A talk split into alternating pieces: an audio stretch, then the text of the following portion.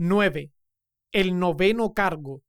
Reemplazo de las escrituras por la psicología y sociología cuando de la familia se trata. Mirad que nadie os engañe por medio de filosofías y huecas sutilezas según las tradiciones de los hombres, conforme a los rudimentos del mundo y no según Cristo. Colosenses capítulo 2 versículo 8. Este noveno cargo es muy importante para mí como un hombre mayor con hijos pequeños. No me casé hasta los 30 años. Los primeros ocho años mi esposa tenía un pequeño tumor en el cerebro. No podíamos tener hijos, pero después, alabado sea Dios, nació un hijo y después otro y después, quién sabe. Mis queridos amigos, pastores y líderes, piensen esto. Nuestros cultos el domingo por la mañana son tan cosméticos solo porque parece que hubo un hermoso culto, que el sermón salió bien y que la gente pareció conmovida, no es evidencia de una espiritualidad verdadera. La evidencia se encuentra en el hogar, los matrimonios y la familia. En aquellos días no había rey en Israel. Cada uno hacía lo que bien le parecía. Josué capítulo 17 versículo 6. Cuando viajo y tengo oportunidad de conocer a todo tipo de personas, trato de encontrar a un hombre consagrado que ha criado hijos consagrados y no lo suelto. Pero en la mayoría de los casos, ¿saben qué descubro? La mayoría de la gente con quien converso en la iglesia quiere hablar de supersticiones o leyendas o sociología o de cualquier otro tema. Todo se trata de lo que a ellos les parece bien y no pueden citarme ni un versículo bíblico.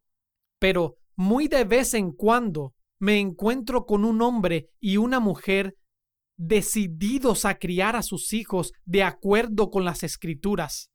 Y la diferencia es increíble. Cuando viajo por avión, me gusta hacer esto.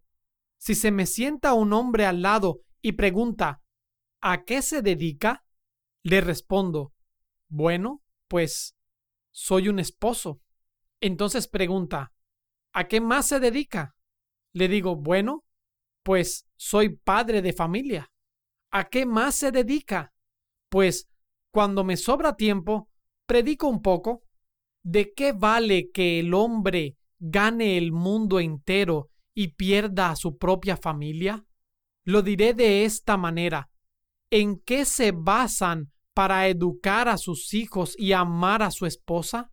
Si no pueden abrir las escrituras en ese mismo momento y mostrarme de qué manera su familia usa la Biblia como fundamento, les puedo asegurar que son cautivos de la psicología, sociología y las ocurrencias y mentiras de esta época.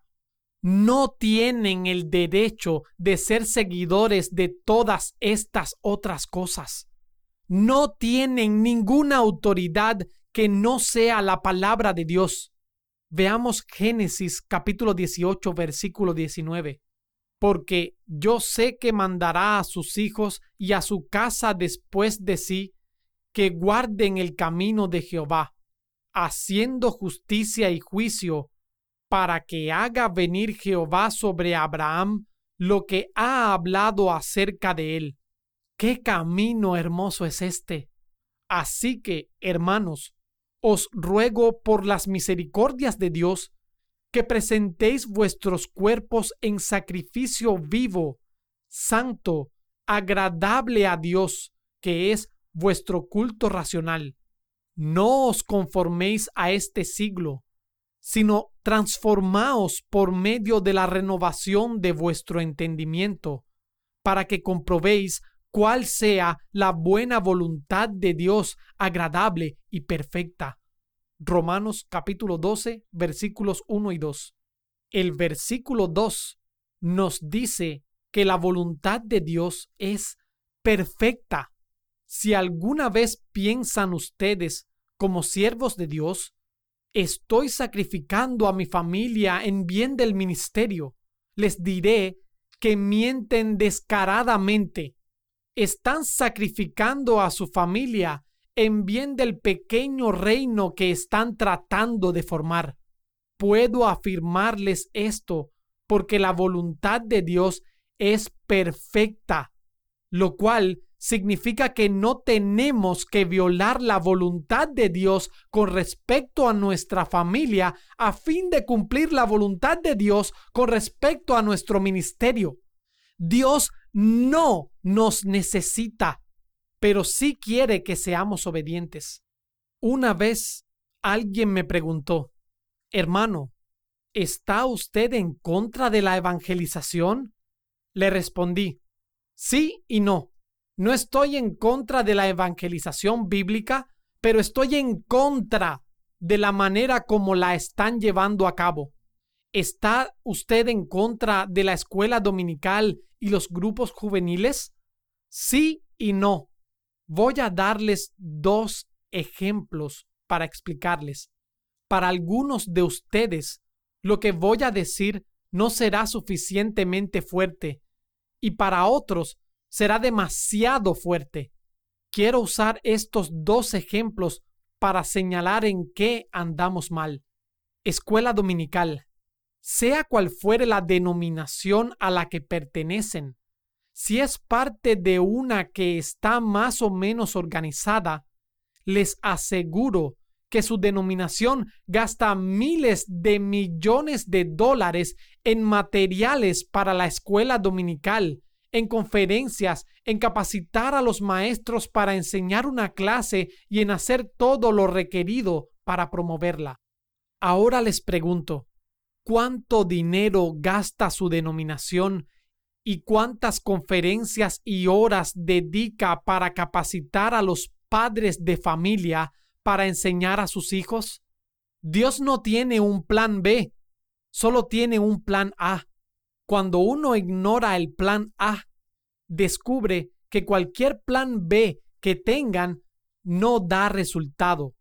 No estoy diciendo que los chicos no se pueden reunir en grupos para ser catequizados o enseñados, pero si eso comienza a suplantar el ministerio del padre de familia en el hogar, hay que descartarlo. ¿Comprenden lo que estoy diciendo? Piensen en este pequeño ejemplo. Tenemos todo tipo de materiales para la escuela dominical, pero casi no existen conferencias para enseñar a los hombres cómo enseñar a sus hijos. Y la mayor parte del tiempo que pasan en la escuela dominical no es más que puro entretenimiento porque el maestro de escuela dominical no tiene la autoridad para disciplinar a los hijos de ustedes. Y si la tuviera, la mayoría no lo haría porque no cree en la disciplina. Este es apenas un pequeño ejemplo. Ahora, consideremos los grupos juveniles. Pero los jovencitos deben estar juntos. Es lógico, es necesario que estén juntos. ¿De veras? ¿Dónde dice eso la escritura? El que anda con sabios, sabio será, mas el que se junta con necios será quebrantado. Proverbios capítulo 13, versículo 20. ¿Quién dice que tienen que estar juntos? Les diré quiénes lo dijeron. Los psicólogos de la década de los 60 que crearon la brecha generacional. No, los jóvenes necesitan estar con los adultos para que se dejen de portar como tontos ingenuos, se vayan haciendo adultos y dejen atrás las tonterías que los lleva a la destrucción. Ahora bien, no estoy diciendo que los jóvenes no se pueden reunir, pero les propongo que cuando lo hagan, allí también tienen que estar todos los padres. ¿Y qué de los jovencitos inconversos que vienen a nuestra iglesia? Pues bien, ¿qué es lo que ellos ven? Los jovencitos inconversos se suman a los jovencitos creyentes en la iglesia y ven casi lo mismo que ven en sus propios hogares. Padres ausentes y chicos enseñando a chicos. O un muchacho un poco mayor con el cabello bien peinado enseñando a los chicos. Pero, ¿qué sucedería si llegaran jovencitos inconversos a la iglesia y vieran a los otros jóvenes en una relación cariñosa y maravillosa con sus padres? Dirían, nunca he visto algo como esto. Aquel papá, mírenlo, ama a su hijo, y el hijo ama a su papá. ¡Cuánto cariño! Así que, ¿de esto se trata el cristianismo? Nuestra situación en las iglesias está llena de necesidades, pero las ignoramos. Es como la situación de un hombre que se me acerca con la frente sangrando y dice, Hermano, he consultado a muchas personas, nadie puede diagnosticar mi problema. Y yo le digo, bueno, yo no soy ningún médico, pero puedo acompañarlo durante 24 horas para ver qué descubro. Y noto que cada vez que el reloj anuncia la hora, se pega en la frente con un ladrillo. Si la campana suena una vez, se pega una vez. Si suena dos, se pega dos veces. Si suena doce, se pega doce veces. Después de haber observado esto y habiendo tomado notas cautelosa y cuidadosamente durante veinticuatro horas, me acerco a él y le digo, ¿Sabe? No soy ningún médico, pero creo que sé cuál es su problema. Es así de patético entre nosotros los que asistimos en la iglesia. ¿Por qué hacen nuestros hijos lo que hacen? ¿Por qué todo está boca abajo? Es como un querido hermano que no dejaba que su hijo adolescente saliera con una chica a un lugar donde estarían solos. Cierta vez alguien le preguntó ¿No confía en su hijo? No, no confío en mi hijo. ¿Por qué pensaría usted eso? Ni siquiera confío en su papá. No pondría a su papá solo con una mujer que no es su esposa. Y sin embargo, tengo mucho más que perder a causa de un desliz. Y yo tengo mucho más control sobre mi voluntad que un adolescente con sus hormonas en todo su apogeo. Así que, ¿por qué pensaría usted que confiaría en mi hijo? Violamos un principio bíblico tras otro y después nos preguntamos por qué todo anda mal.